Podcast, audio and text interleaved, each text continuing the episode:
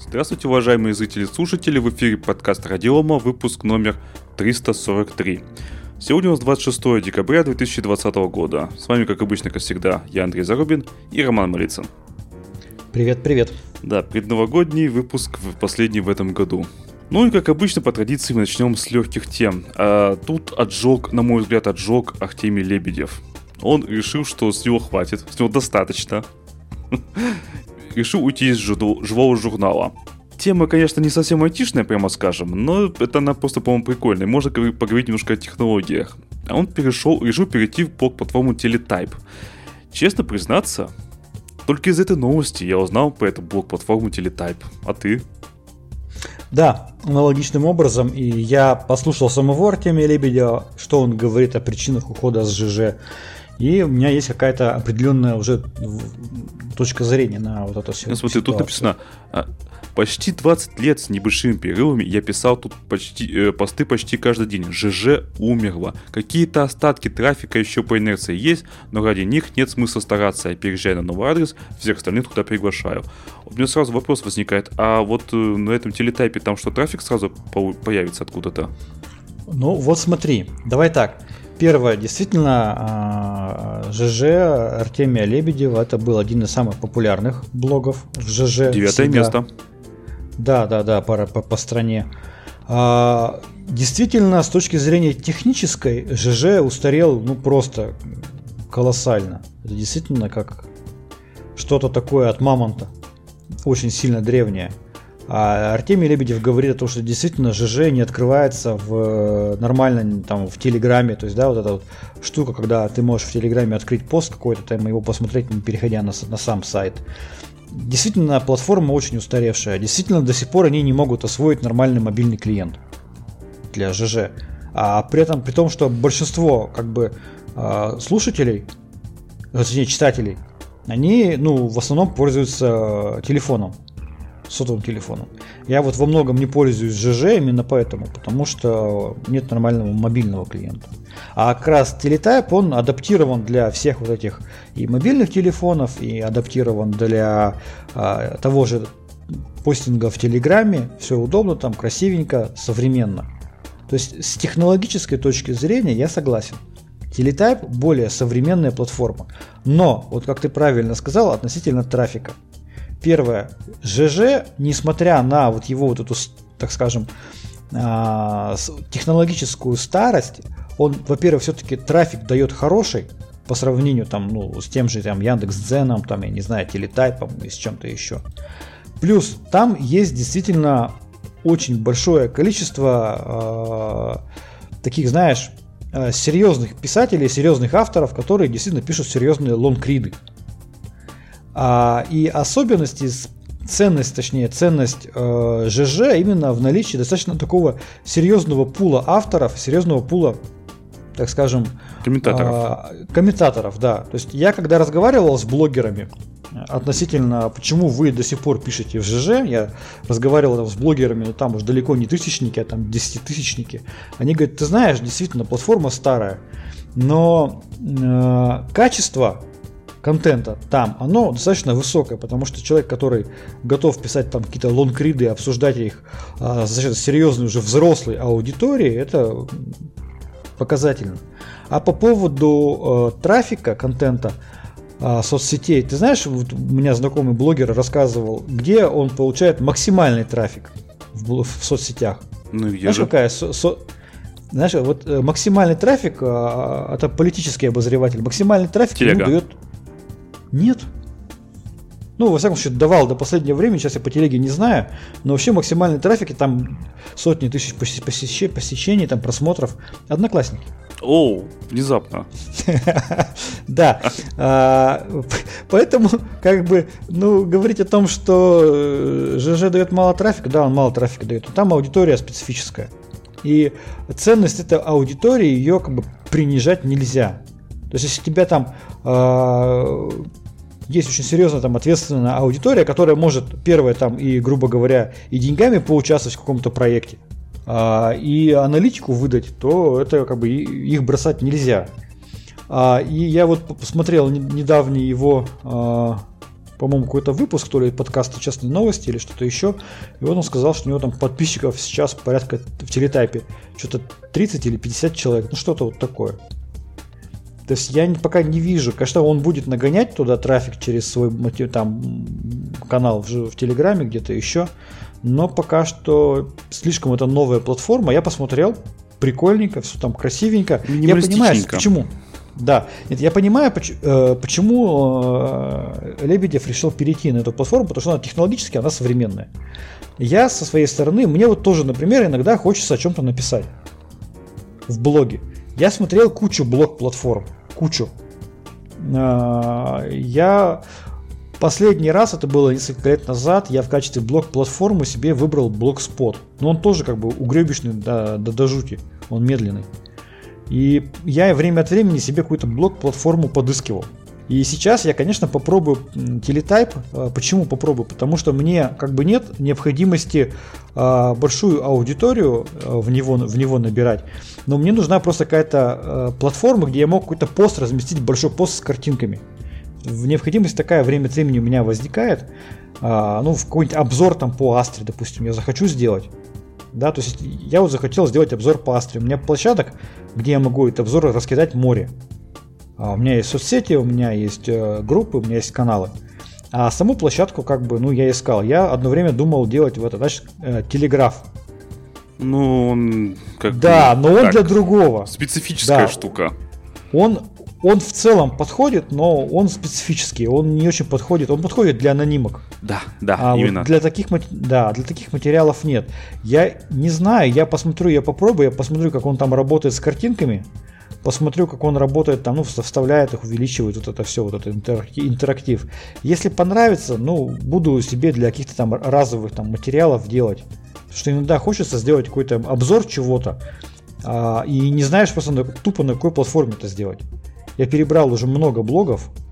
А, ЖЖ мне не подходит, потому что мне та аудитория не интересна. Ну, просто не интересно. Я не, не политический блогер. Вот. А все остальное ну, какое-то тоже странное. Ну, вот смотри, вот у него э, количество просмотров, да? Можно посмотреть по последним mm-hmm. постам. 700, 800, 400, 600, 700. Это ты в телетайпе, да? Да, в телетайпе. Для Лебедева вот такое количество просмотров его постов это где-то примерно ничто. Ну да, конечно, да, потому что у него-то, ну... Да, и это при том, что у него вот тут уже, он перенес, короче, там есть функция автопереноса из ЖЖ, то есть они постарались, сделали. А, замечательно. 3700 а, подписчиков, и все. Да, и мне понравилось то, что там, получается, можно перевести еще на, как скажем, на другой адрес. Вот у него, по блог там, да, э, на по адресу блог тема.ру. Так, картинки эта штука умеет. Вот у них есть, допустим, э, можно сравнить ради интереса. В ЖЖ у него есть пост... Сейчас. Э, логотипы на крышках ноутбуков. На крышках ноутбуков. Угу. И, в принципе, по форматированию, ну, где-то примерно одинаково. Ну, да, я смотрю, здесь, здесь вроде комментарии есть. Потому что, Знаешь, например, что для... плохо? А форматирование, все, вот все, оно влево сдвинуто полностью. Угу. А в этом телетайпе оно посерединке. Это удобней. Ну, нет, я еще раз говорю, что технологи... я, я, я понимаю Лебедева, почему он перешел на эту платформу. Технологически она ну, на порядок, на голову выше. Она современная блок-платформа с точки зрения технологии, оформления и так далее. Но э, я бы не говорил, что ЖЖ умер. А, ЖЖ как бы умирает как техническая платформа, да, а Он умирает коллектив... последние лет 10, около того. да, очень медленно. Как политический блок, блок-платформа, она остается, она еще более-менее бодренькая. Там есть достаточно большие, крутые блогеры, раскрученные политические. Они там нормально. А блоги развлекательного характера, а, они, конечно, оттуда уходят, потому что им там делать нечего. Это однозначно. Нет, ну на самом деле, конечно, функционала в этом талитайпе почти нету, считай. Ну, ну то может, есть... со, со временем может добавиться. Там нужно, им придется очень много пахать, чтобы это добавить то, что есть уже есть э, в ЖЖ. То есть там есть главное, там есть рейтинги, там есть списки, э, там есть топ, да? А где в этом телетайпе топ? А, в Телеграме еще есть определенные в Телеграме, в ЖЖ есть и монетизация. Конечно. Там есть рекламодатели. А, действительно, там есть э, возможность заработать себе, ну, конечно, не там не так, как на YouTube партнерская программа выстроена, качественная, да, но определенная там монетизация есть, там есть э, рекламодатели, ты можешь там себе рекламу брать, зарабатывать, там есть там токены, там, ну, там большая инфраструктура на самом деле. Поэтому ЖЖ, я бы не сказал, что он умер, он, может быть, умирает, да, как ты правильно сказал, но он еще не умер, однозначно. А еще, кстати, Сергей Лукьяненко оттуда ушел когда-то, ну уже давненько. Он ушел, знаешь, в этот в Facebook. После чего я перестал читать, ну, посты Сергея Лукьяненко. Потому что Facebook, ну, это совсем не мое. Угу. Ну да. Поэтому кто хочет писать блоги современные, новые, посмотрите платформу Teletype, как говорится, Артемий Лебедев рекомендует. рекомендует. Мы его поддерживаем, но хоронить ЖЖ все-таки еще немножко рано. Потому что у них пока что еще есть и набор авторов хороших, и читателей. Конечно, с, с мобильного телефона это просто нереально, неудобно пользоваться. ЖЖ, да. Они, сдел... Они, конечно, сделали там клиента и делают его, но он прямо так себе, прямо скажем так себе. Печально. А, слушай, по-моему, он кому принадлежал там? Рамблеру, да? Ой, слушай, по-моему, да. Вот, ну, с учетом того, что у самого Рамблера там дела не очень, и он там, по-моему, даже его выкупил, господи, Сбербанк, скажи мне. Поэтому я думаю, что... А, не знаю. Постепенно он будет умирать. Ну, пока еще не умер. Да. Давай поговорим Сабмедиа... о том, э, что наоборот Давай. набирает силу. О, силу набирает, да, силу набирает просто моща прямо прет. Себе силу набирает Телеграм. У тебя какая оценка сейчас Телеграма? Для тебя Телеграм сейчас это что? Э, так много чего. Тут и информация, и записки какие-то я сам себе там, и то есть и радиома тут у меня.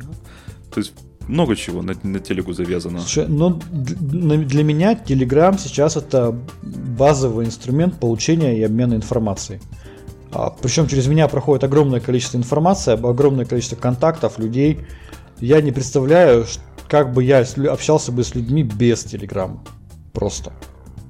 А на, что ты будешь меня выходит... его забанят? Я, не, я, я, я уже не представляю. То есть на меня выходит огромное количество людей, партнеров, э, специалистов. Мне вот э, бывает там в день по несколько раз люди пишут «Здравствуйте, я нашел вас в Телеграме. У меня вот такое-то предложение. У меня вот такой-то вопрос. Что мне делать?» а, И быстро людям отвечаешь, и ну, иногда не бывает и не отвечаю, потому что очень много людей мне пишут в, в личку. Вот, но пока это показательно. А, я мониторю информационную, информационное пространство. Каналы в Телеграме сделаны очень удобно. Я при, при этом я практически не читаю политические каналы. То есть я не подписан там даже на какие-то крупнейшие политические каналы. У тебя каналы. на это нет времени, наверное. Да, у меня просто тупо на это нет времени. То есть там, знаешь, там типа караульный, там вот это все, то, что люди многие читают, я даже на них не подписан, ну просто потому что это Unreal. Мне хватает технических, технологических и около технологических каналов. И даже там просто идет ну, по море информации. Последнее, что они сделали, что мне очень понравилось, что мне сейчас помогает, я тоже бы не знал бы, как бы я без этого всего жил, это все-таки группы каналов. То есть я смог сделать себе группы каналов и сделать архивы. Ну реально, нормально помогло. Э, я знаю, что люди очень большие деньги зарабатывают на крупных телеграм-каналах. Так вот, Телеграм решил тоже, что ему самому надо зарабатывать деньги, что логично. Мы года два, наверное, уже говорим о том, что им надо как-то зарабатывать деньги, иначе просто, ну, деньги закончатся у Павла Дурова и они закроются благополучно. До Павла, видимо, наконец-то дошло. И он написал, написал, что с следующего года, только следующего года, Telegram начнет монетизироваться. Он, конечно, дает много всяких гарантий, что не будет там э, излишней рекламы, там э, навязки, навязчивости не будет. Э, будет разных несколько вариантов. Там мы приложим, как обычно, ссылку на новость, и там, будет, и там есть тоже по ссылке, если перейти, может быть, посмотреть, что он там э, предлагает всякие разные платформы. Предполагается, что действительно навязываться никак не будет, все будет мягенько, хорошо и шоколадно. А, не знаю, что у них из этого получится. В принципе, Telegram сколько там? Полмиллиарда, по-моему, уже пользователей, если не ошибаюсь. То есть это mm-hmm. дофигища. Это реально дофигища. То есть э, WhatsApp, когда продавался за миллиард долларов. Подожди, WhatsApp или продался... Нет, WhatsApp за 20 продался. Слушай, я цены не помню, честно говоря, по Слушай, WhatsApp, WhatsApp продался задорого, за двадцатку. Там был какой-то, по-моему, миллиард э, пользователей. То есть, угу. если вот так вот э, прикинуть, то Telegram сейчас очень дорогой. Ну, то есть монетизация все этого дела. И он сам говорит о том, что у них есть, грубо говоря, два варианта развития событий. Либо продаться, то, это то, о чем мы опять же говорили, либо вот попытаться самостоятельно монетизироваться. Он утверждает, что продаваться они не будут, что они хотят развиваться, делать лучший клиент, э, что очень хорошо для меня лично, ну и для тебя, я полагаю. Да. Да, и, и посмотрим, что из этого получится. Потому что если у него не получится, то останется у него только один единственный вариант – продаться. И все. Я, ты знаешь, я очень доволен тем, что я в свое время а, сделал ставку на Telegram при создании а, площадки для общения по Астре. Это время показало, что это было абсолютно правильное решение, стратегически, так скажем. А если у них дела просто... у Дурова пойдут плохо? Это плохо. Да, но пока что, пока что вот вроде оно оправдывается. А, я во многом беру пример с Телеграма. А, в частности, я беру примеры, мне очень нравится, как они оформляют свои сообщения о нововведениях, которые они реализовали, Красиво, как они да. оформляют. Красиво, информативно, наглядно, понятно, ненавязчиво. Мне очень нравится. Мне нравится практически все, что они делают. Э, ну, просто я ну, молодцы, реально. И последнее вот их нововведение, я вот сегодня попробовал его, это голосовые чаты для групп пользователей. Тоже интересно, прикольно. Я думаю, что я буду в каких-то случаях этим пользоваться. Я вам больше скажу, мы сейчас подкаст записываем при помощи видеоконферен... видеозвонка через Telegram. Да, да. А, это классно, прикольно. Я думаю, что если даже Telegram введет какую-то монетизацию, если я от этого увижу какую-то пользу для себя за какой-то функционал, да, пожалуйста, можно будет какую-то денежку даже закинуть. Потому что это понятно, что Telegram без денег, без монетизации дальше так выживать не сможет. Угу. И если там не, не, не появится какая-то денежная история, то ребятам будет реально сложно и тяжело. Поэтому проблем в этом не вижу. Деньгами поддержим, заплатим. Ну, тут платить-то не придется, там будет какая-то реклама, для бизнеса какие-то плюшки будут, я так понимаю. Кстати, для бизнеса, у вас же он бизнес вроде как. Ну, я понимаю, я про это и говорю, да. Поэтому Ну, ты же не своими история. личными деньгами будешь распоряжаться, а компании. А, смотри, э, даже несмотря на то, что в других соцсетях у нас сообщество побольше, у нас сейчас э, в ВКонтакте более 3000 подписчиков. Это маленькое, конечно, сообщество для Телеграма, но тем не менее. А в, в, в ВКонтакте 3000, а в 3, 3, ну, почти 4, 4. А в Телеграме 2000. Но сообщество в Телеграме, оно ну, реально очень активное, профессиональное, прямо Там огонь. чат. Это совсем другой опыт использования, скажем так. Во ВКонтакте-то чата, ну, ну, там есть функция чатов, Слушай, нет, я, я читаю комментарии, которые нам оставляют ВКонтакте. Так это там, комменты, ну, видно, это, это не чат, это другое же. Ви, видно, что люди оставляют комменты, э, которые вообще просто Linux в глаза не видели. Такого у нас давно не было в Телеграме. Чтобы человек приходил и спрашивал в Телеграме, а чем Linux лучше Windows? Ты можешь ответить на этот вопрос? Нет, не могу. Я не знаю, может, он, может Linux хуже для кого-то, чем Windows, может для кого-то лучше. Это же такой вопрос, знаешь, это ты пошел и посмотрел, изучил, определился сам, нравится тебе, не нравится, лучше тебе, не лучше, чем лучше, чем Windows. Откуда я знаю, чем он лучше? Когда, когда, понимаешь, всег, мне всегда спрашивают, а чем Astra лучше, чем что-то, чем Linux лучше, чем что-то, чем черный хлеб лучше, чем белый. А пока нет критериев сравнения, ответить на такие вопросы нельзя, невозможно. Когда ты, тебе не, не задают критерии для вопроса, для определения, что лучше, то как бы бессмысленно сам диалог на эту тему. Вот такое мое личное мнение. Ну что, давай к серьезным ну темам что? пойдем. Да, к серьезным темам тоже очень интересная тема. Все знают, что мы зачастую касаемся тем по импортозамещению. А, тема по импортозамещению, вообще сама, самого импортозамещения, она тоже достаточно такая, знаешь, сильно обсуждаемая, очень противоречивая. Для многих, многих это боль. Да, то есть можно ли вообще можно ли так делать, что брать и диктовать рынку, что покупать? Вообще на основании чего? А, а может быть наоборот так и нужно делать, там на регулируемом рынке, на государственном, наоборот нужно диктовать. Ой, так американцы же так делают. Ничего. Да. Так вот, очень любопытная тема. Это статья написана в «Коммерсанте» а, журналистом Юлией Степановой. Я надеюсь, что Юлия Степанова нас услышит. Юлия, привет. Называется «Процессор импортозамещения буксует». А рынок микроэлектроники засыпал Минпромторг взаимоисключающими просьбами. Итак, что за в чем суть? Такие? Да, в чем суть конфликта? В России есть российские компании. Логично. Которые производят СХД, системы хранения данных. Минпромторг в свое время ввел реестр отечественного оборудования – мы о нем когда-то в нашем подкасте рассказывали, я не имею в виду не про Минпромторг, а про этот реестр. Суть этого реестра в следующем. Очевидно, что э, по щелчку пальцев обеспечить стопроцентное производство в России 100% там, вычислительной техники невозможно. Да, то есть есть какой-то определенный там уровень локализации. И в, этом, в этот реестр включа, включаются те производители, которые к какому-то конкретному году добились какого-то конкретного уровня локализации. Допустим, ты добился уровня локализации 20% там, в 2020 году. Тебя, значит, включают в реестр как российского производителя вычислительной техники, несмотря на то, что 80% у тебя произведено в другой стране. Там, да, условно говоря, я сейчас проценты не помню, но примерно скажу. Условно говоря, в 2021 году уровень локализации должен быть там 35%. В 2022 там 50%, да, чтобы остаться в этом реестре.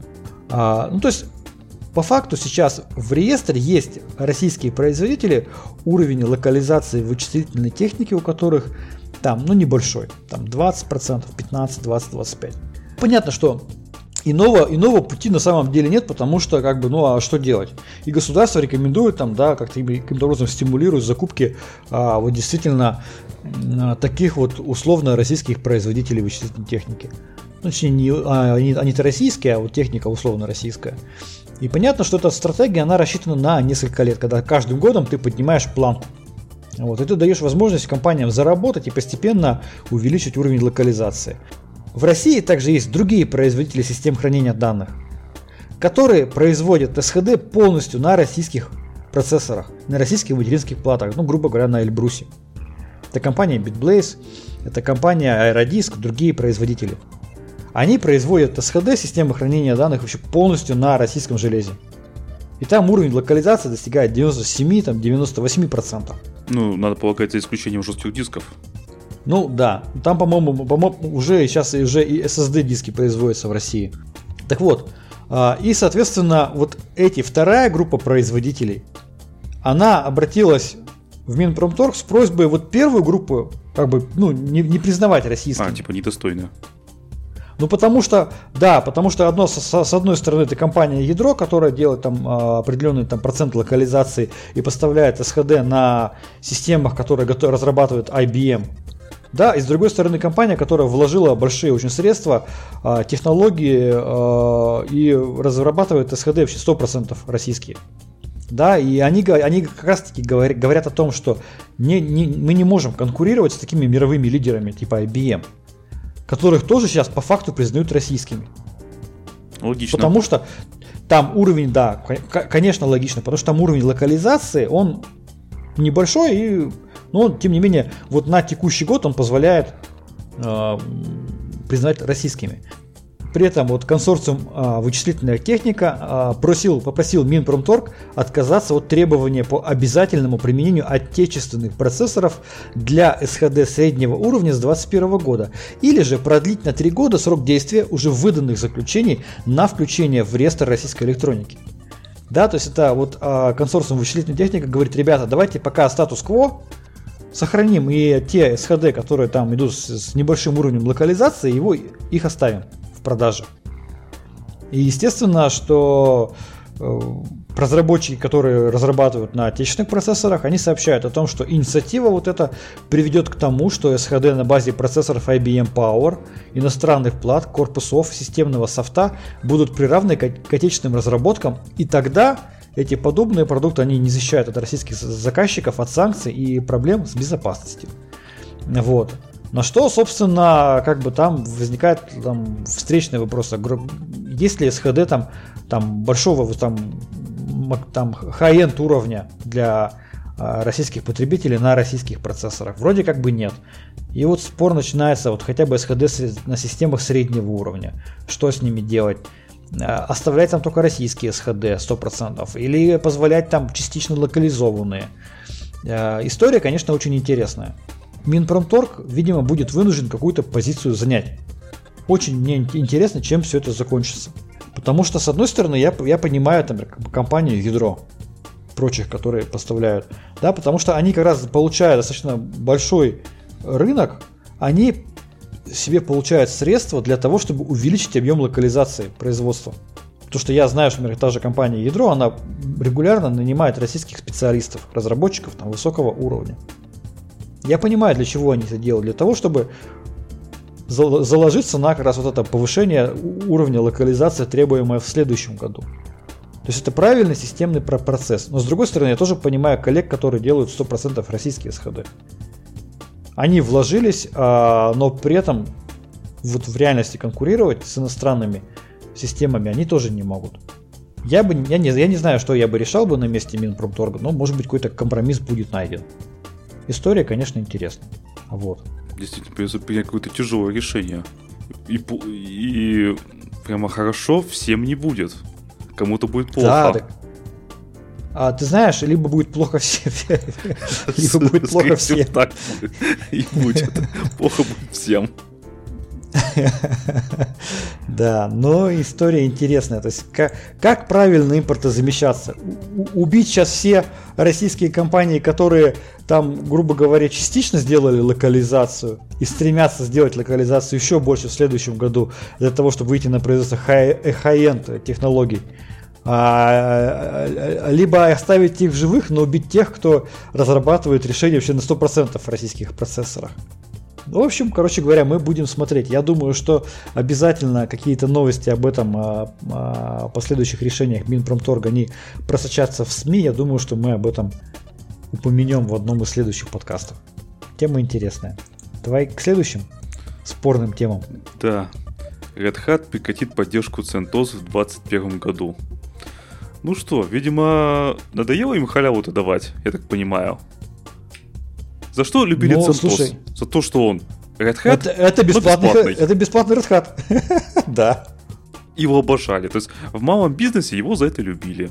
А ну, в большом бизнесе понятно, что его не используют, там э, нужна платная техподдержка, обязательно нужна, но домашние пользователи, малый бизнес обожают. Почему нет? Тут все, прекрати. Нет, конечно же, пошли сообщения о том, что давайте там уже вроде как делают форк, что его будут развивать. Наверняка там э, соберется сообщество любителей Центоса. Что-то будет, но это... Тот ли это Центос будет? Или это совсем, совсем другой Центос будет? Ну, я думаю, что, во-первых, это будет совершенно другой Центос. А, потому что, ну, на самом деле, компания Red Hat это, ну, супер крутая компания. Мне кажется, они чуть ли не половину Linux сами разрабатывают. А, и, конечно, те, те вложения, которые они делали в CentOS, я имею в виду даже не финансовые вложения, а вложения кодом, вложения технологиями, инфраструктуры, это, ну, это круто было. Вот, кстати, CentOS является вторым по популярности Linux дистрибутивов после Ubuntu. Да. Сразу же появились действительно предложения сделать другие форки. CentOS вот Буквально на днях на OpenNet появился отчет о становлении дистрибутива Rocky Linux, идущего на смену CentOS. Значит, началась разработка скриптов, которые будут использованы для загрузки исходных текстов пакетов RHEL, ребрендинга и сборки при помощи инструментариев Kodge и Mock.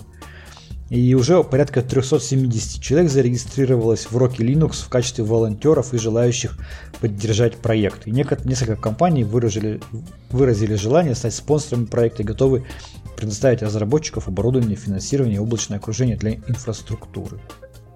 Слушай, вот тут а... говорится о том, что у Red Hat есть еще одна версия CentOS, CentOS Stream. Ты о нем что-нибудь знаешь? Потому что я, честно говоря, вообще ничего. Он появился недавно.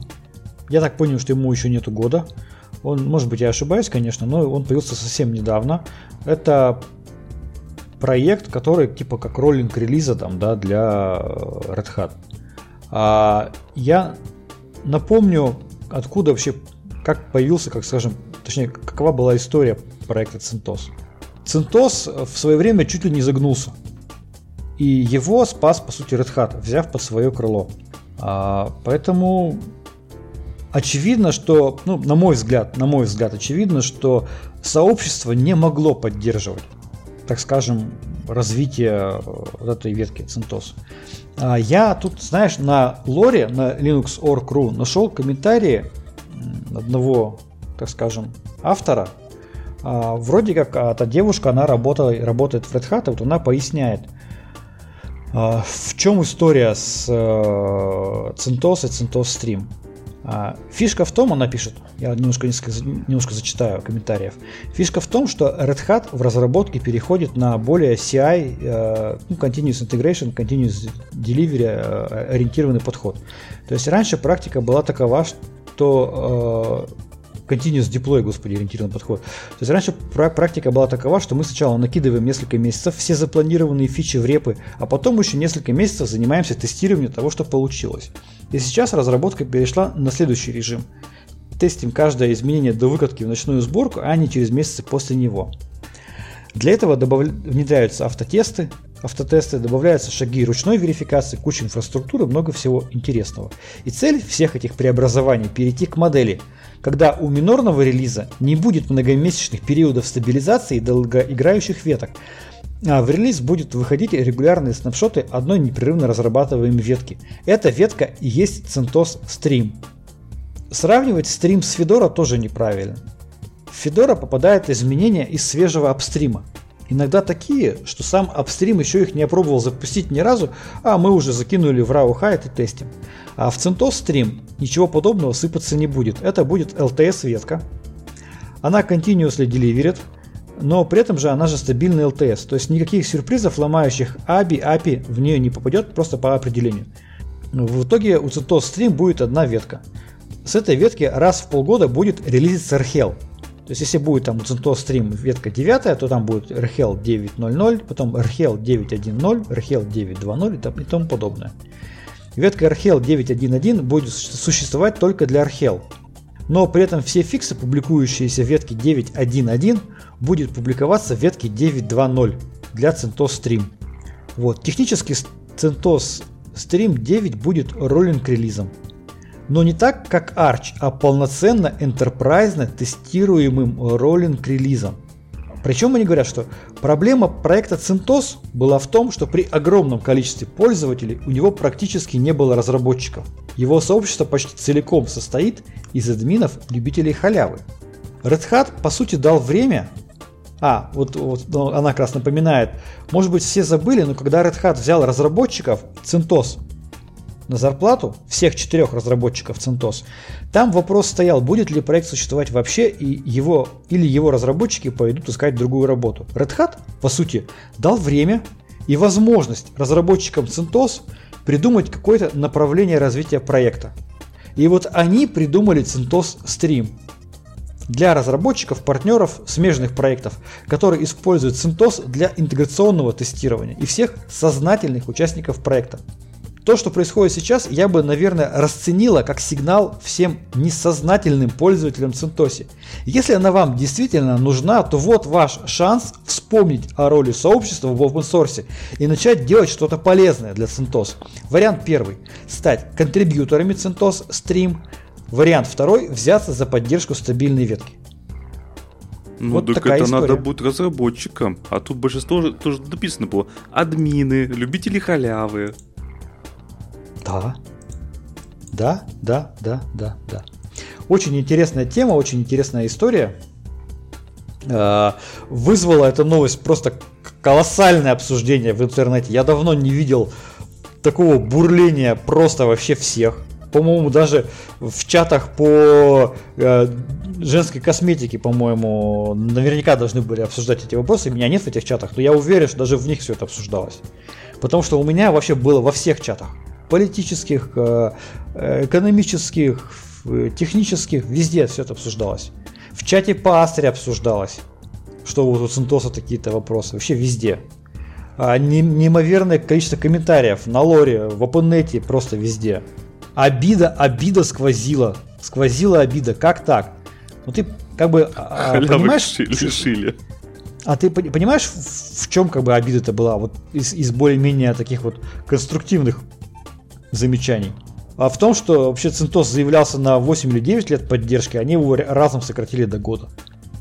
И люди, которые заложились, извините, заложились на 8-9 лет технической поддержки своих проектов, выбрав CentOS ну, 8, они оказались перед фактом, что техническая поддержка сокращена до одного года. И а вот они вчера или сегодня запустили инфраструктурный проект на базе CentOS с расчетом на то, что он будет поддерживаться там 8-9 лет. А им говорят, привет, ребята, через год мы вас снимаем с поддержки. И что людям делать в этой ситуации? Именно поэтому просто, ну, было у людей просто бешенство. Ну, как-то да, получается вот, не очень красиво. Вот вопрос, вот смотри, решает ли э, эту проблему отсутствие технической поддержки в течение 8 лет создание там другого форка CentOS, например, Rocky Linux? Вот, честно говоря, не решает. Нет. Проблема вообще, это, эта проблема уже нерешаемая. Все, техподдержки не будет, до свидания. Люди про это все, можете забыть. И это проблема, которую уже невозможно решить. С этим надо жить на каких проектах, на каких, точнее, решениях люди сейчас будут строить свои долгоиграющие проекты. Там а, крупного, ну, нормального enterprise проекта, на каких решениях, я не знаю. На Астре? Я, вот ты знаешь, вот один из вариантов это брать, ну, поддерживаемые дистрибутивы Linux, у которых есть какая-то поддержка. Есть RHEL, пожалуйста, есть Astra. Так, подожди, у Ubuntu, по-моему, тоже есть платная поддержка. А, ты знаешь, Если не э, ошибаюсь. у Canonical. Да, Canonical. А, ты, ты знаешь, я тебе так скажу, я в свое время пытался разобраться, есть ли там поддержка. А, что, что интересно, у Canonical сейчас в России нет компании, которые оказывают ну, российскую Ну, в России, поддержку. да, а вообще? Вообще есть, да. Партнеры есть там и оказывают поддержку. Но в России такая компания когда-то была, она просуществовала недолго и закрылась. Там проект закрылся. Поэтому на чем сейчас крупному бизнесу строить свои решения или крупным корпорациям, это очень интересный вопрос. Потому что э, CentOS Stream это все-таки немножко не то. Потому что там э, все-таки э, патчи, которые идут сейчас в Red Hat, они будут попадать с опозданием в стрим. Э, и там не факт, что будет так же стабильно, так же здорово и так далее. То есть это по сути проект для разработчиков, а не для а, админов, которые строят надежную инфраструктуру enterprise уровня. Обновлений там не будет таких. Ты не можешь сесть на какой-то там релиз CentOS Stream. Самое ты понимаешь, проблема для э, Enterprise. Вот ты взял CentOS Stream там 9.1, и ты сел на него, и на нем строишь всю инфраструктуру. И, у тебя не, и ты не будешь получать обновления именно для вот этого релиза. Он mm-hmm. будет двигаться все время вперед. Да. Если ты сел нам на э, Red Hat 9.1, вот к нему пошли обновления 9.1.1, 9.1.2, 9.1.3, 9.1.4, и ты на нем сидишь на 9.1 и получаешь фиксы. И у тебя вся инфраструктура, с которой ты так долго выстраивал и налаживал, она работает нормально на этом стабильном релизе. И ты можешь заложиться там на 5 лет спокойно, а то и больше. А с CentOS Stream так себе сделать не можешь. Да, он будет стабильным, но он будет повышать версии, и у тебя будут по версиям расходиться другое ПО, которое ты используешь в своей инфраструктуре. Ну да, Тебе каждый раз придется... CentOS Stream налаживать будешь от своего лажа. Ну да, потому что ты на CentOS Stream, у тебя будет версии постоянно повышаться, но если ты не, если не, не ну хочешь смотри, закрыть уязвимость... Хочешь себе стабильную инфраструктуру, да? Покупай Red Hat. Все. Либо другой платный Linux. Это логично.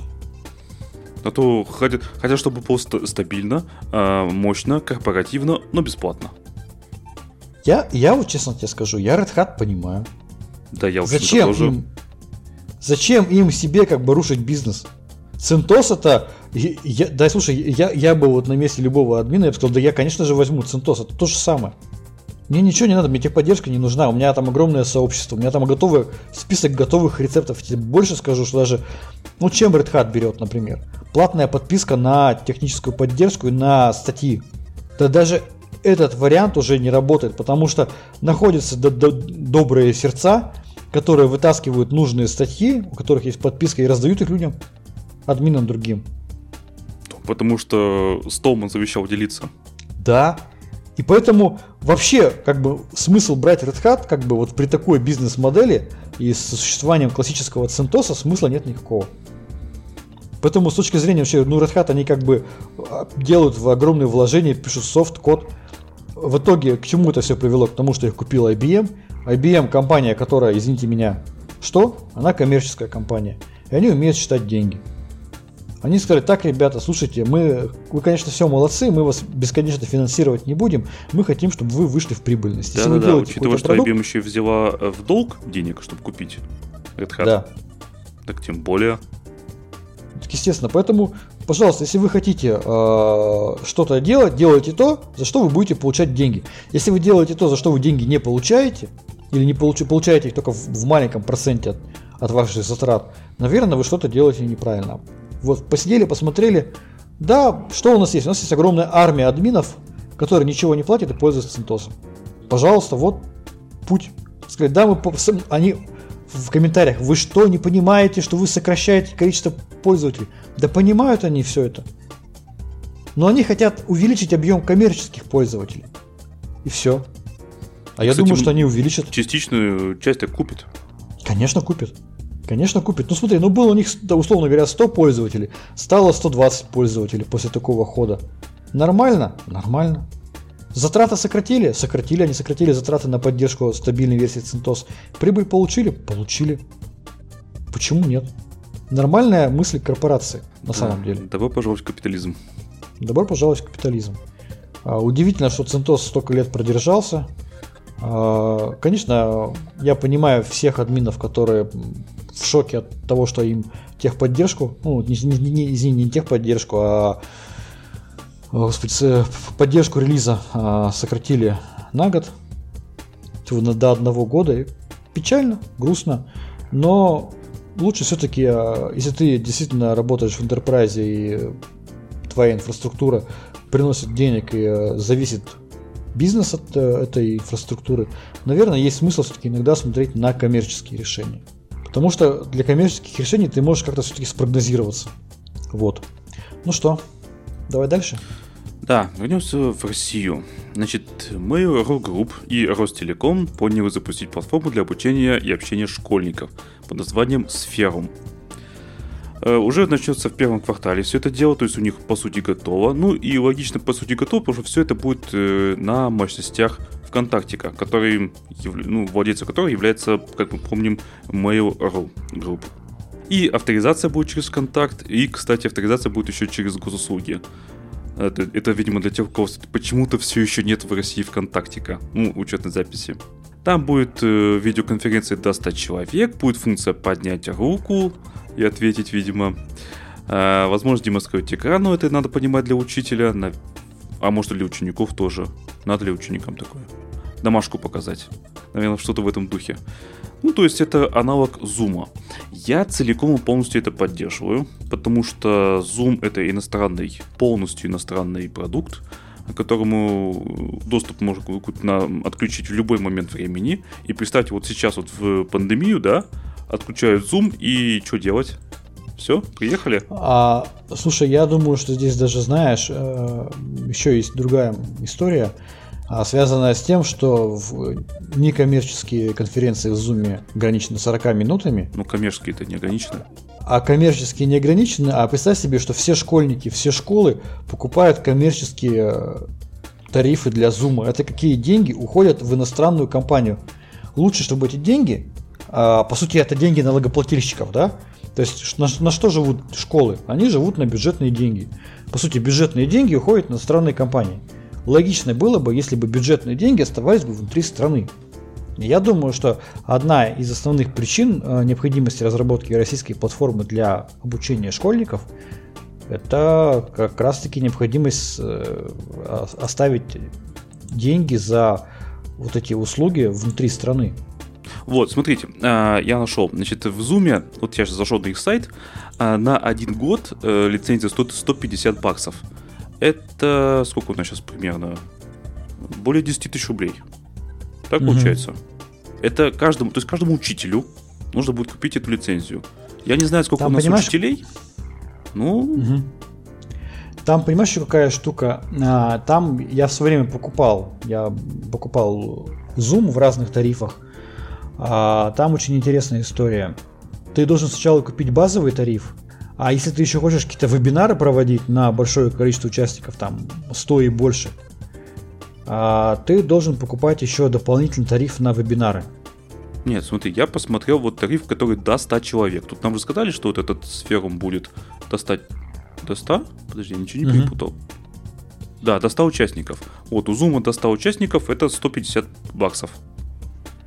Угу. Если хотите ну, вот больше, смотрел, уже 200. А там еще отдельный есть отдельный тариф, это вебинары. То есть Вебин... вебинары, там, да, там немножко другая история, ты еще должен А-а-а, докупить. То есть там, да, там получается 400. примерно... Да, там сумма получается за год достаточно большая. Но в любом случае это деньги немалые. Ну, деньги да. вполне приличные. И там, если каждый класс там будет покупать себе хотя бы даже базовый этот тариф, это как бы уже ну, прилично. Каждый класс и каждый учитель, грубо говоря. Потому что, ну, у каждого уже учителя должна быть эта штука. Да. Ну, то есть на одного учителя а. должна быть одна лицензия. По, идти так. Такая вот история.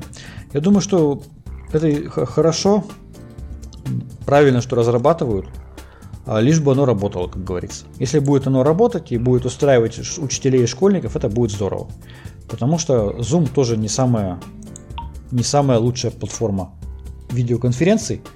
Но я уже об этом говорил. Например, с телефона он очень дико греет почему-то телефон. Не знаю, вот уже исправили это или нет. Я в последнее время даже не решаюсь с телефона в Zoom участвовать в конференциях, потому что телефон перегревал, перегревался у меня прям ну, ужасно. Ну, в данном случае будет, наверное, не актуально, потому что э, участвовать в уроке с телефона, ну, как-то неправильно. Ну, для школьника это, конечно, да. Ну, знаешь, разные бывают ситуации. Не, ну ситуация, он должен быть дома за пар, ну, там, за столом, с открытым там тетрадкой, допустим. Ты чё?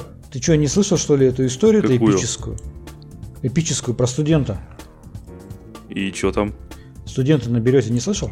Нет. О, ты, ты это, это самое. А, ты все пропустил. такой, такой, знаешь, э, ученик, учащийся должен обязательно сидеть за компьютером, за столом. Нет. История это была 12 ноября 2020 года. Студент Омского института водного транспорта Алексей э, Дудоладов пожаловался губернатору Александру Буркову на отсутствие интернета, необходимого для удаленного обучения в деревне Станкевич, где он живет.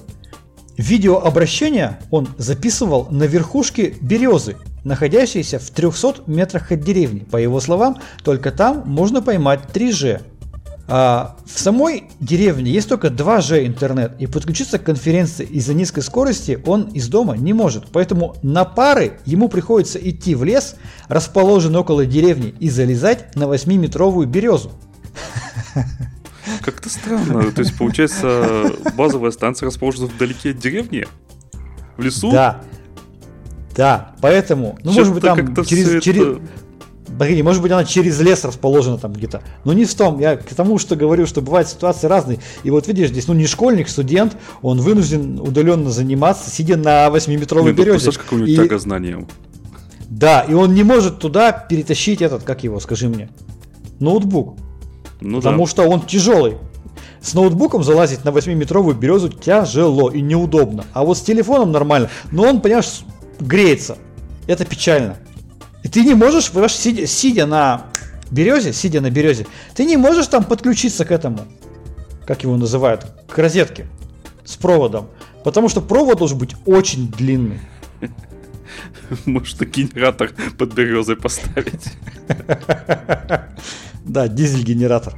Вот. Но понимаешь, если ты поставишь дизель-генератор под березой, там тоже есть проблема, потому что он что? Он шумит. Ну, может, чуть-чуть подальше, и он нормально будет. Это где обходится легко. Вот, ну, Не, ну короче да, говоря, прикольная.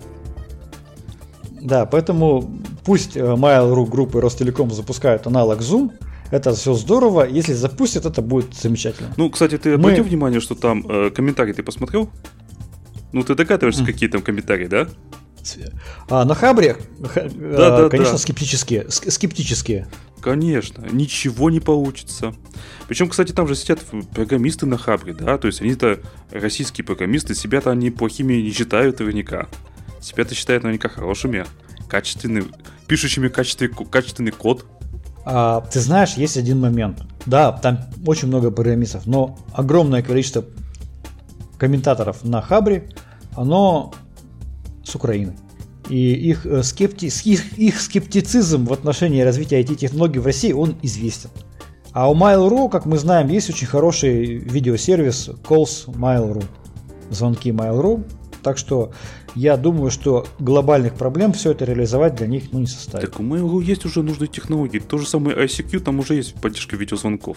Так в это, время- это один и тот же... Да, мы там одно время записывали через него подкаст. э, Ну, да, вот эти видеозвонки это то же самое, вот э, та же технология, что вот calls.mail.ru. Да, то есть да, это просто да. calls для видеоконференции, а видеозвонки это в ICQ. То есть у них все технологии есть, осталось просто связать это в одну платформу, э, подключить ВКонтакте авторизацию, ну, в общем-то, всё, продукт готов. Причем, ну, там Да. нормально все будет. Причем я тебе скажу следующее, что дети очень любят, им очень нравятся звонки в, м- в ICQ. Ты знаешь почему? А чем, в принципе, стикеры какие-нибудь, да? Ты что, забыл? Мы с тобой просто мы же с тобой иг- игрались. Там есть множество прикольных масок. А, Там, знаешь, у меня вот там а, слушай, а в телеге-то масок нету, я не вижу. Да, да, да, да. Там вот ребенок там очень нравится, там маска ему э, курица жареная в гречке, которая. И все это просто там, ты знаешь, там просто там такой восторг от этой маски. Все это я вот кроме этой курицы с гречкой ничего не вижу обычно, когда с ней по ICQ общаюсь. Вот. Поэтому для детей выбор нормальный, молодцы. Надеемся, что получится. Если не получится, мы расстроимся. Ну, ты же понимаешь, что жареную курицу учителю показывать это неприлично. Конечно, неприлично, но детям будет весело. Слушай, давай поговорим о свободе, о демократии, Давай. о том, как надо жить хорошо. Суд заставил почтового провайдера ту, Тутанота, ту, или как это читается, Тутанота, пусть Ну, будет тут- Тутанота, Тут оно-то, да. а, установить Да. бэкдор. Тутанота это такой почтовый сервис, а, который именно вот как ProtonMail защищенный, то есть там шифрование. Шифрование по умолчанию, и провайдер не может ее расшифровать, даже если захочет, как тут написано.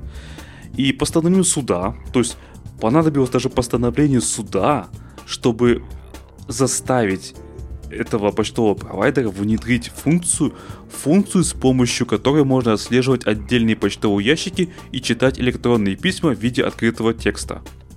О как. Э, да, все происходит дело, конечно же, в одном из оплотов э, демократии и свободы в Германии. Как тебе такая свобода? Нравится? А, слушай, ну вообще на самом деле, а, как бы, ну у меня есть знакомые, которые регулярно пользовались именно этим почтовым сервисом, прям регулярно, как базовый был, да, то есть не пользовались Proton Mail как популярно, а использовали именно, Proton Proton Mail то уже сотрудничает с европейскими властями, как мы знаем. да. Теперь еще и эти. А, и ты знаешь, ты знаешь, там, честно говоря, было очень много печали, разочарования, а, заявления о несправедливости жизни, о том, что вот с одной стороны вчера Центос закрыли, а сегодня Тутаноту распечатали. Причем человек, который это говорил, он и пользовался и Центосом, и Тутаноту одновременно. Да, прикинь, у человека Я- горе какой двойной, двойной Там- удар. Просто, знаешь, со всех сторон, что за 2020 год? Вот как так? Когда люди хотят свободы, бесплатности и э, полной анонимности, а какие-то люди, коммерсанты говорят, э, халявы нет, государство говорит, анонимности нет, печально, обидно, грустно. А, но очевидно, потому что любые сейчас сервисы популярные, которые обеспечивают стопроцентную анонимность и приватность, они будут либо закрываться, либо договариваться с государством. Пример тому другая новость, а, которая буквально вышла дня три назад, о том, что правоохранительные органы США, Германии Франции, Швейцарии и Нидерландов, да, представь себе, такая большая угу. коалиция, провели совместную операцию «Нова», направленную на закрытие трех крупных VPN-сервисов, чьи мощности применялись хакерами для проведения атак шифровальщиков, веб-скимминга, направленного фишинга и захвата аккаунтов. А, и новость, собственно, собственно, заглавлена таким образом. Правоохранители закрыли три пули непробиваемых VPN-сервиса, да, как называют Bulletproof сервисы. То есть, ну вообще, это вот это новости из одной цепочки, вот на самом деле. Это все происходит одновременно. А, анонимные почтовые сервисы либо закрываются, либо начинают сотрудничать. Анони- анонимные VPN, которые отказываются сотрудничать с властями, они закрываются. Все. И неважно, там ты в одной стране, в другой стране, страны умеют договариваться, проводить совместные операции, находят владельцев, берут их за жабры, садят за стул, включают им в глаза лампу и спрашивают, ну что, у нас какая-то какая из анекдота, когда красный волк, фу, красный, серый волк встретил в лесу красную шапочку задал ей вопрос. Говорит, ну, давай, у тебя на, на выбор два варианта. Слияние или поглощение. Вот. Да, так и тут. Там ставят выбор, есть либо ты сотрудничаешь, либо ты закрываешься. И, в общем-то, я думаю, что стопроцентных нормальных, стабильных сервисов для анонимности для приватности, через которые можно там продавать наркотики, выкладывать там какие-то там экстремистские заявления, их постепенно все будет все меньше, меньше и меньше. Поэтому я не удивлен. Если кто-то считает, если кто-то сейчас начнет бегать и искать э, другой сервис, качественный, стабильный, нормальный, который будет обеспечивать приватность, да, возможно, кто-то придет на смену тут ноте. Но с каждым годом, с каждым месяцем эти сервисы будут все менее и менее надежными. А все-таки надежность и э, инфраструктура, удобство это имеют большое значение. Поэтому да. глобальных таких сервисов уже не останется, я думаю. И их все позакрывают. Что я предлагаю поговорить о последнем сервисе, который вот-вот закроют в России. Да, говорим про свободу в России теперь. Оказывается, э, у нас тут в России хотят закрыть YouTube. Вот прямо взять и закрыть наглухо. Огонь, огонь. Ты испытываешь, э, у тебя кулаки сжимаются от такого? От чего? От, от, от, от, этой, от, от мысли ужаса? о закрытии Ютуба. Ты знаешь, я, у меня ничего не сжимается, вообще ничего не сжимается. Вот даже ничего не сжалось у меня. Потому что я знаю, что YouTube закрывать не будут. Не, подожди, тут что говорится? Генеральный директор Национальной ассоциации телерадиовещания России э, Александр Широких заявил на инфо инфоруме, что YouTube в России могут закрыть. Ну, не последний человек угу. же, правильно? Да, могут. А на что, в общем-то, э, год назад еще премьер-министр Дмитрий Медведев сообщал о том, что ничего такого не планируется. Ну, это было год назад. Ситуация-то изменилась. Да. Значит, э, в чем печаль? В чем история? А, YouTube заблокировал аккаунт телеканала «Царьград» в июле. На самом деле гораздо больше, около 200 русскоязычных каналов. Да. Конечно, да, мы знаем, там очень нормально в американских сервисах действует э, политическая цензура. Но э, ты знаешь, закрытие сервиса в данном случае проблему не решает. Когда закрывают сервисы? Когда в них публикуется что-то экстремистское. Вот если там что-то публикуется экстремистское, тогда сервис закрывают. А если тебя на него не пускают, то закрытие этого сервиса проблему не решает. Поэтому я и говорю, что YouTube закрываться, ну, блокироваться не будет, потому что блокиров... блокировка YouTube эту проблему цензуры не решит. Вот если бы через YouTube распространялся бы экстремистский контент, который бы там поддерживал там, я не знаю, какие-то там плохие истории с терроризмом и связанные с прочим, то, конечно, закрытие, блокировка YouTube эту проблему бы решила. Но сейчас проблема-то в другом. И как раз таки сейчас говорится о том, на самом деле на других ресурсах, менее таких вот ангажированных, говорится о другом. О том, что сейчас власть пытается и рекомендует всем создавать а, какие-то альтернативные сервисы на российских площадках для того, чтобы получить доступ к российской аудитории. Вот и все. Ну, Яндекс же пытался. Даже, даже Яндекс пытался. Не получилось. Свой видеохостинг они того закрыли. помнишь? А, да, я помню это. И ты знаешь, мне кажется, что уже есть компания, которая создаст российский YouTube. Это кто это? Ростелеком? Ты, ты не в курсе? То я тебе расскажу. Тоже недавно, ну, как знаешь, мы с тобой как эти э, замедленные черепашки, когда все новости уже вышли, их всех уже обсудили, а мы такие хоп-хоп через неделю, такие через две начинаем так У нас обсуждать. альтернативное это... мнение каждому вопросу. Альтернативное. И почему это, я тебе скажу, что наше альтернативное мнение не теряет свою актуальность и ценность годами. Годами. Да. То есть те люди, которые будут слушать наш подкаст через 10 лет, через 30 лет, они скажут, да, ребята, ребята говорили актуальные вещи. Так вот, это компания Газпром Медиа. Газпром Медиа, вот есть статья в Форбсе, Газпром Медиа пообещал запустить в России конкурентов YouTube и TikTok. Вот так вот. Медиа-холдинг Газпром Медиа запустит две видеоплощадки для контента пользователей, рассказал руководитель компании Александр Жаров. Два сервиса будут отличаться длительностью видео. Если это короткое видео, это аналог ТикТока, если это длинное видео, это аналог Ютуба. Разделить, э, так скажем, определить, какой это сервис будет очень просто. Действительно просто. По... Да, мы сделаем интересное предложение, пообещал гендиректор Газпром Медиа. По его словам, одним из порталов станет обновленная версия российского видеосервиса Рутуб.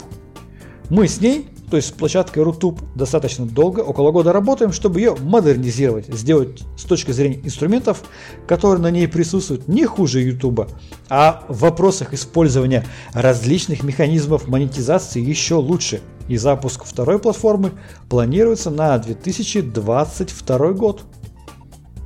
Не, ну если они будут брать уже готовый сервис, то это, конечно, хорошо, это позитивно на самом деле, хотя бы распыляться не будут. Ну вот я зашел, допустим, на YouTube, там, да, интерфейс, в принципе, ничего такой. Э, э, Raja Today есть уже, РБК есть, Беларусь 24 а... есть. Что еще надо? Ты знаешь, э, есть на самом деле ну, нормальный, адекватный ситуация, способ борьбы с YouTube. Да, как бы это ни странно не звучало, а это замедление трафика с YouTube. Ух, то есть, если, ну, для властей, то есть, если YouTube э, включает цензуру, там, да, то российские власти могут устроить такую историю, связанную там, с замедлением трафика, что, в общем-то, неудобно и будет вызывать постепенное желание людей перейти на какие-то другие площадки. Я не удивлюсь, если там в 2022 году, во время, во время открытия новой площадки, там будет замедление трафика с YouTube. Я, я, я совершенно не верю, что будет его закрытие, потому что закрытие YouTube не решает никакую проблему оно не решает ничего. А зачем делать действия, которые не решают никакую проблему, но при этом а, вызывают дичайшее раздражение, ну, так скажем, зрителей, жителей страны и так далее. Подзамедлять немножко, да, это без проблем. Тихонечко так раз так замедлил, там, раз так подлагивания начались такие. Что ж такое-то с Ютубом? Вот тормозит. Вот все сайты работают, а Ютуб тормозит. Плохой сервис, потому что. Люди писать, будут писать в техподдержку Ютуба, долбить их письмами. Мы расстроены от вашего сервиса. Блогеры, которые получают деньги за, как ее скажи мне, за партнерскую программу, будут бомбить YouTube. Говорим, мы там с вами, там, мы работаем там с вами, а вы так вот не можете обеспечить качественный сервис. Что такое безобразие? Короче, смотри, я тут нашел одного видеоблогера, а, который есть и на Где? YouTube, и на Рутубе. А, так, угу. смотри, угу. у него последний видосик на YouTube 390 тысяч просмотров. 390 угу. тысяч. А на Рутубе, вот попробуй угадать хотя бы, хотя бы порядок цифр. Слушай, я думаю, там ну, 500 тысяч, а не больше. 115. Не тысяч, просто 115. Я понял, понял, понял. Да, да, да. То есть, ну, это неудивительно, потому что я, э, ты знаешь, перестал пользоваться Рутубом, сейчас заходить на него там была совершенно какая-то идиотская история, связанная с тем, что мне, если я не, ошибаюсь, для того, чтобы смотреть э, видео Full HD, мне нужно было заплатить деньги. Оу, ну это некрасиво. Если я, я, я могу ошибаться, но, по-моему, там была такая история. Я не мог смотреть видео Full HD, то есть я мог смотреть видео ну, маленького формата. А если я хотел смотреть Full HD, я должен сделать купить подписку. А вот я не хочу. Я то же самое видео, Full HD, красивое, классное, посмотрю то же самое видео. Тот же самый канал. Посмотрю на ютубе. Ну, как бы, а смысл в чем я, в чем я получу от того, что я посмотрю, заплачу деньги для а, на Рутуб? Ну, я что с этого получу? И, конечно, очевидно понятно, что э, история с монетизацией, она убила, в первую очередь, Рутуб убивает, а не какие-то технические особенности. Потребление контента, оно должно быть в, основном, особенно развлекательного контента, оно уже зачастую бесплатное. Слушай, вы знаешь, опять же, если вот касаться Рутуба, я туда значит, включу первое попавшееся видео, там нет настройки Full HD и не HD и так далее. Вообще ничего нет. Там есть громкость, старт-стоп и развернуть на весь экран. Все. Вот, насколько я помню, там где-то была какая-то конопень, где ты ну, для того, чтобы... Ну, ты, короче говоря, у тебя ты денег не платишь. Заплати деньги, у тебя будет Full HD видео. Ну, это, ну, блин, это... Я извиняюсь, если я что-то ошибаюсь, я извиняюсь, если мне там, если нам скажут представители Рутуба, что я тут э, какую-то ерунду говорю, что все, все не так, то я готов извиниться в следующем выпуске. Но, но насколько я помню, там, по-моему, есть история с подпиской, как на Порнхабе. Но ценность видео на, порн, на Порнхабе выше, чем на Рутубе. Да, есть такое. Не, ну, короче говоря, работать работает, даже довольно шустро, на мой взгляд, но вот... Так, а я раз говорю, не технологическая история а, угу. для Рутуба, а именно коммерци... монетизация, коммерческая не, ну, позиция. Ну, монетизация это дело поправимое довольно легко. Ну так, по большому-то счету. Ну, если А, да, если А, Рутуб сделает э, потребление видео более простым для пользователей в нормальном качестве, то есть без подписки. Б, Рутуб предложит э, блогерам интересные истории зарабатывания денег, и им станет выгоднее идти на Рутуб, что они там заработают больше денег, чем на Ютубе, без проблем она стартанет еще на ура. Потому что политика Ютуба многих блогеров, видеоблогеров раздражает. Там реально, там ты просто, может быть, не в курсе, но там иногда прям реально идут битвы между блогерами, кто кому там страйк выпишет. А, там очень интересная история. Знаешь, можно за что потерять свой блог, видеоблог, каким образом. Вот я сейчас последние тенденции не знаю, а вот я несколько лет назад интересовался этим моментом. Ты, у тебя, предположим, свой видеоканал. Допустим. У тебя заключ... Да, у тебя заключена подписка партнерка с Ютубом, и ты получаешь уже деньги. Так вот, если ты со своего компьютера зашел на свой канал и просто начал со своего канала смотреть видео, тебе могут просто выписать страйк и заблокировать твой канал. Ну, накрутка. Фигли тут. Потому что ты накручиваешь, да, ты должен э, смотреть свои видео только из э, студии Ютуба.